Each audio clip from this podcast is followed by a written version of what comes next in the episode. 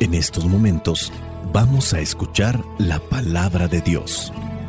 Dispón tu corazón para que el mensaje llegue hasta lo más profundo de tu ser.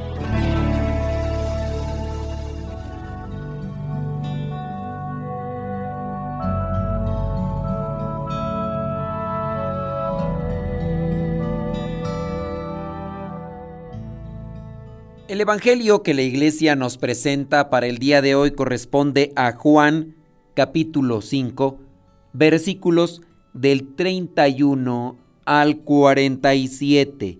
Dice así, si yo diera testimonio en favor mío, mi testimonio no valdría como prueba.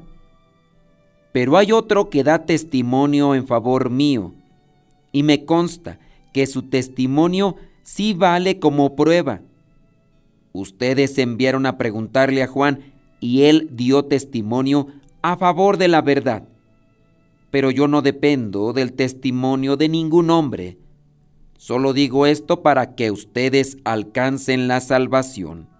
Juan era como una lámpara que ardía y alumbraba, y ustedes quisieron gozar de su luz por un corto tiempo, pero tengo a mi favor un testimonio más valioso que el de Juan. Lo que yo hago, que es lo que el Padre me encargó que hiciera, comprueba que de veras el Padre me ha enviado. Y también el Padre que me ha enviado da testimonio a mi favor, a pesar de que ustedes nunca han oído su voz, ni lo han visto, ni dejan que su palabra permanezca en ustedes, porque no creen en aquel que el Padre envió. Ustedes estudian las escrituras con mucho cuidado, porque esperan encontrar en ellas la vida eterna. Sin embargo, aunque las escrituras dan testimonio de mí, ustedes no quieren venir a mí para tener esa vida. Yo no acepto gloria que venga de los hombres Además, los conozco a ustedes y sé que no tienen el amor de Dios. Yo he venido en nombre de mi Padre y ustedes no me aceptan. En cambio, si viniera otro en nombre propio, a ese lo aceptarían. ¿Cómo pueden creer ustedes si reciben gloria los unos de los otros y no buscan la gloria que viene del Dios único? No crean que yo los voy a acusar delante de mi Padre. El que los acusa es Moisés mismo, en quien ustedes han puesto su confianza. Porque si ustedes le creyeran a Moisés, también me creerían a mí, porque Moisés escribió acerca de mí. Pero si no creen lo que él escribió, ¿cómo van a creer lo que yo les digo? Palabra de Dios. Te alabamos, Señor. Señor Jesucristo, nuestro divino Salvador, gracias te damos por tu infinito amor. Te escuchamos en la palabra te recibimos y adoramos en la Eucaristía. Te servimos en los hermanos.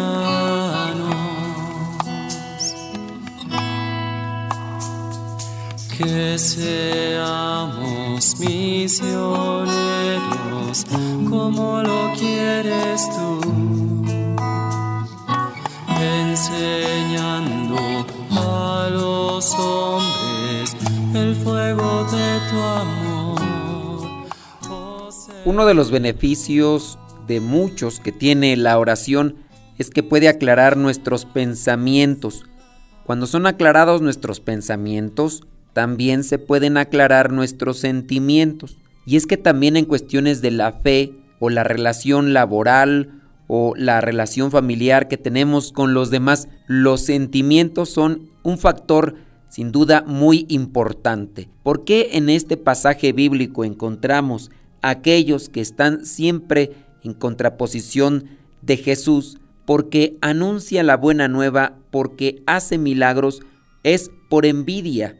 Estos maestros, fariseos, maestros de la ley, los fariseos, los sacerdotes, los que están dentro del culto, dentro de la religión judía, no todos, pero sí una mayoría, principalmente los que están arriba, y tampoco no todos, están en contra de Jesús, le rechazan y están buscando la manera de cómo echarle más tierra a su persona o a su forma de vida para llevarle a algo con que desaparecerlo. Quieren acabar con su vida porque cada día está aumentando su fama y cada día también las personas se están alejando de ellos por escuchar la verdad y por ver que en Jesús no solamente hay una plática, una reflexión que les está compartiendo, es también la forma de vida y los milagros que está haciendo con aquellos necesitados, no solamente los enfermos, e incluso en los momentos en los que se necesita darles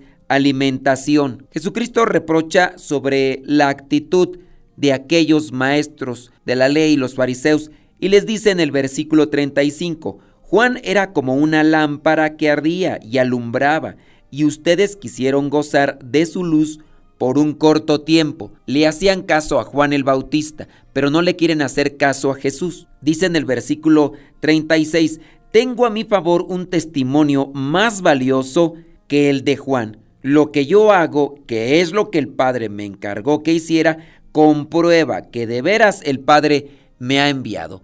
Lo que yo hago, Juan no lo ha hecho. No lo hizo Moisés, no lo hizo Elías, nadie lo ha hecho. Y aún así, ¿no me creen? Las pruebas ahí estaban. La gente ya le creía, le seguía pero los sentimientos, en este caso negativos, en este grupo de religiosos judíos que están en contra de Jesús, esos sentimientos no les permiten reflexionar, no les permiten analizar las palabras y los acontecimientos. Cuidemos pues de esos sentimientos que muchas veces comienzan a suscitarse en nuestro interior con relación a la religión, con relación a la fe, con relación a las personas, ya sea familias, compañeros de trabajo o también compañeros de comunidad. Nuestros sentimientos negativos pueden cerrarnos a la gracia de Dios, pueden cerrarnos a la fe en Dios y obviamente nos están también cerrando a lo que es ese mensaje de Dios. Busquemos la oración para aquietar los sentimientos los sentimientos que perturban nuestro caminar. Busquemos la oración para que en nuestro corazón exista una orientación clara hacia dónde queremos ir y no nos dejemos llevar por lo que esos sentimientos nos inspiran o nos sugieren que hagamos con relación a lo que sentimos. Dice el versículo 39, ustedes estudian las escrituras con mucho cuidado, porque esperan encontrar en ellas la vida eterna. Sin embargo, ustedes no quieren venir a mí para tener esa vida. Reflexionan la palabra, pero están todavía esos sentimientos que rechazan las palabras y la persona de Jesús. Cuidemos nuestro interior y que las acciones de los demás, las cosas que están en nuestro interior, no nos contaminen, que no actuemos en correspondencia a lo que vemos, escuchamos o nos hacen, porque entonces comenzaremos a ser títeres de nuestras circunstancias. Y nosotros tenemos libertad, tenemos voluntad para trabajar con Dios. Por eso la oración será sumamente importante en nuestras vidas cuando lleguen esos momentos que siempre llegan a la vida y que nos perturban. Vayamos a unas conclusiones con relación a este Evangelio. Aquí se presenta lo que es la importancia del testimonio de Jesús. Jesús les dice aquí a estos líderes religiosos de aquellos tiempos que si él mismo diera testimonio de sí mismo, su testimonio no sería válido, pero hay otros que dan testimonio de él. En este caso, Juan el Bautista, y también vienen a ser un testimonio las obras que Jesús mismo realiza y lo que dice la Escritura. Esto nos recuerda la importancia del testimonio en nuestra fe cristiana y cómo nuestras vidas deben reflejar la verdad en Cristo. Pregunta, ¿nos esforzamos por dar testimonio de Cristo? ¿Hacemos todo lo posible por anunciar que somos propiedad de Cristo? que estamos reservados para el Señor, que estamos consagrados para el Señor? ¿O realmente no le ponemos atención a eso y nos enfocamos como los líderes religiosos de aquellos tiempos que eran cuestionados por Jesús porque solamente vivían las prácticas religiosas o llevaban a cabo cierto tipo de cultos o acciones religiosas, pero no daban testimonio de Dios? ¿Doy testimonio o doy un antitestimonio con mis palabras, con mis acciones e incluso, ¿saben? Hasta con nuestra manera de vestirnos. Porque si nosotros andamos ya dentro de las cosas de Dios, no tendríamos por qué querer atraer la atención de la gente. Nosotros debemos de buscar llamar la atención de la gente, pero para llevarlos a Cristo. Otro punto en este Evangelio es la necesidad de creer en Jesús como el Hijo de Dios. Jesús le dice aquí a estos eh, dirigentes religiosos que si ellos creyeran en Moisés, también creerían en él, ya que Moisés escribió sobre él. Pero como ellos no creen en Moisés, tampoco creen en él. Esto nos recuerda que la fe en Jesús como el Hijo de Dios es esencial para nuestra salvación eterna. Entonces, ¿qué tanto le creemos a Jesús? ¿Qué tanto seguimos sus enseñanzas, qué tanto seguimos su palabra, porque decimos, yo creo en Dios y hasta me santiguo, me pongo agua bendita y todo, pero no hago lo que el Evangelio me dice, no hago lo que Jesús me enseña, no hago lo que está aquí como testimonio en la palabra de Dios. Me dedico solamente a seguir las cuestiones de fe, pero a pura conveniencia o como pura superstición o sea, para puros beneficios caprichosos. Segunda enseñanza, creo yo, es la relación entre las escrituras y Jesús. Jesús le dice a estos que está confrontando que las escrituras hablan de él y que si ellos así profundizaran, porque las conocen sí, pero si profundizaran, creerían en él. En esto nos recuerda la importancia de reflexionar, de profundizar, de orar con la palabra y buscar la verdad revelada en ellas. Decía San Jerónimo que quien conoce las sagradas escrituras conoce a Jesús y no podemos decir que conocemos a Jesús si no conocemos las sagradas escrituras. Y por último, aquí hablamos de otro punto que es la necesidad de la humildad y la apertura a Dios. Jesús les dice a estos que está confrontando que ellos estudian las escrituras pero no creen en Él. Esto nos recuerda la importancia de tener una actitud de humildad y apertura para aceptar la verdad revelada en las escrituras. Donde hay humildad se revela a Dios. Y aquí nosotros podemos encontrarnos con Jesús. Las personas soberbias no tienen fe o las personas soberbias no creen en Dios. Y nosotros, aunque no rechacemos a Dios, pero por nuestra soberbia no vivimos su palabra y eso prácticamente nos estaría condenando a estar lejos de Dios y a estar en sufrimiento. Que Dios ilumine nuestros pensamientos, ilumine nuestra mente para que podamos encontrarnos con la palabra bendita todos los días para hacerle caso y así avanzar a la santidad que Dios siempre nos propone. Espíritu Santo, fuente de luz, ilumínanos. Espíritu Santo, fuente de luz, llénanos de tu amor. La bendición de Dios Todopoderoso, Padre, Hijo y Espíritu Santo, descienda sobre cada uno de ustedes y les acompañe siempre. Se despide el Padre Modesto Lule de los misioneros servidores de la palabra. Vayamos a vivir el Evangelio. Lámpara es tu palabra para mis pasos, luz en mi sendero. Lámpara es tu palabra para mis pasos, luz en mi sendero. Luz, tu palabra es la luz.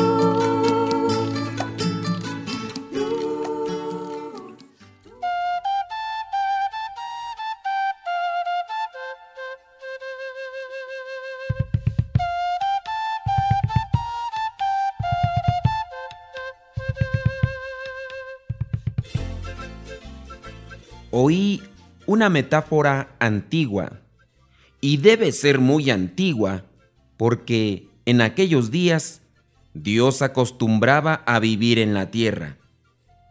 Un día, un viejo campesino fue a verle y le dijo, Mira, tú debes ser Dios y debes haber creado el mundo. Pero hay una cosa que tengo que decirte. No eres un campesino. No conoces ni siquiera el ABC de la agricultura. Tienes algo que aprender. Dios se le quedó viendo y dijo, ¿Cuál es tu consejo? El granjero dijo, Dame un año y deja que las cosas se hagan como yo quiero y veamos qué pasa. La pobreza no existirá más. Dios, escuchando atentamente, aceptó. Y le concedió al campesino un año. Naturalmente, pidió lo mejor y solo lo mejor. Ni tormentas, ni ventarrones, ni peligros para el grano. Todo confortable, cómodo. Y él era muy feliz. El trigo creció altísimo. Cuando quería sol, había sol, porque Dios se lo concedía. Cuando quería lluvia, había tanta lluvia como hiciera falta. Ese año todo fue perfecto, matemáticamente perfecto.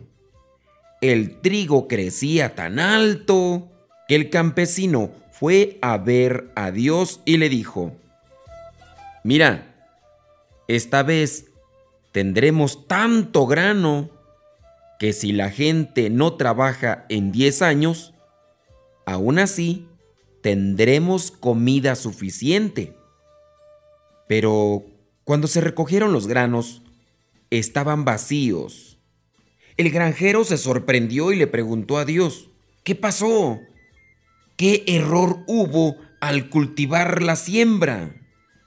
Dios dijo, como no hubo desafío, no hubo conflicto, ni fricción, como tú evitaste todo lo que era malo, el trigo se volvió impotente.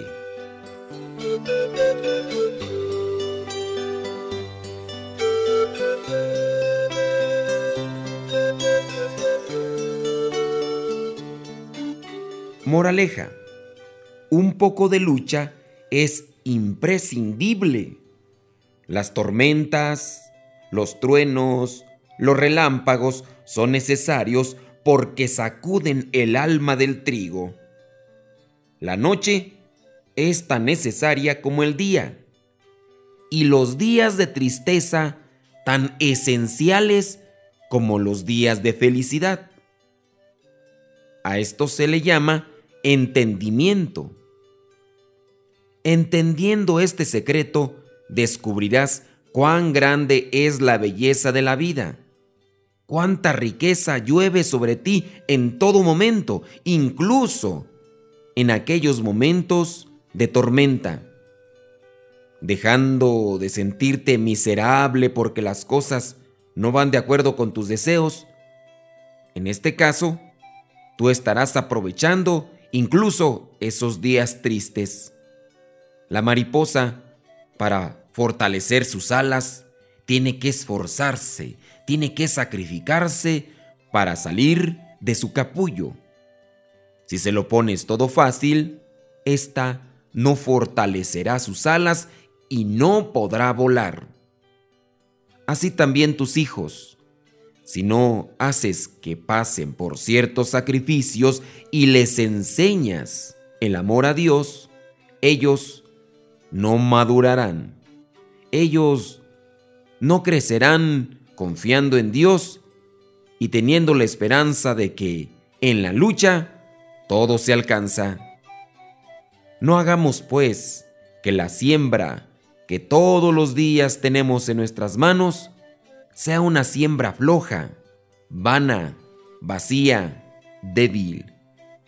Aprovechemos los sacrificios, las pruebas de todos los días, para que así nosotros salgamos victoriosos, fortalecidos en el Señor y siempre fuertes para poder ayudar a los demás. Solamente así se puede alcanzar una cosecha productiva.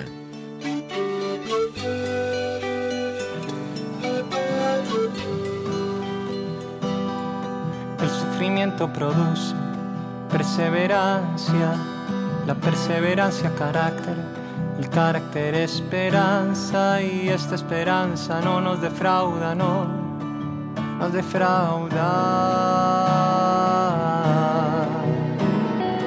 El sufrimiento produce perseverancia, la perseverancia carácter, el carácter esperanza y esta esperanza no nos defrauda, no nos defrauda. Ha derramado su amor en el corazón por el Espíritu Santo que Él nos ha dado. Porque Dios ha derramado su amor en el corazón por el Espíritu Santo que Él nos ha dado.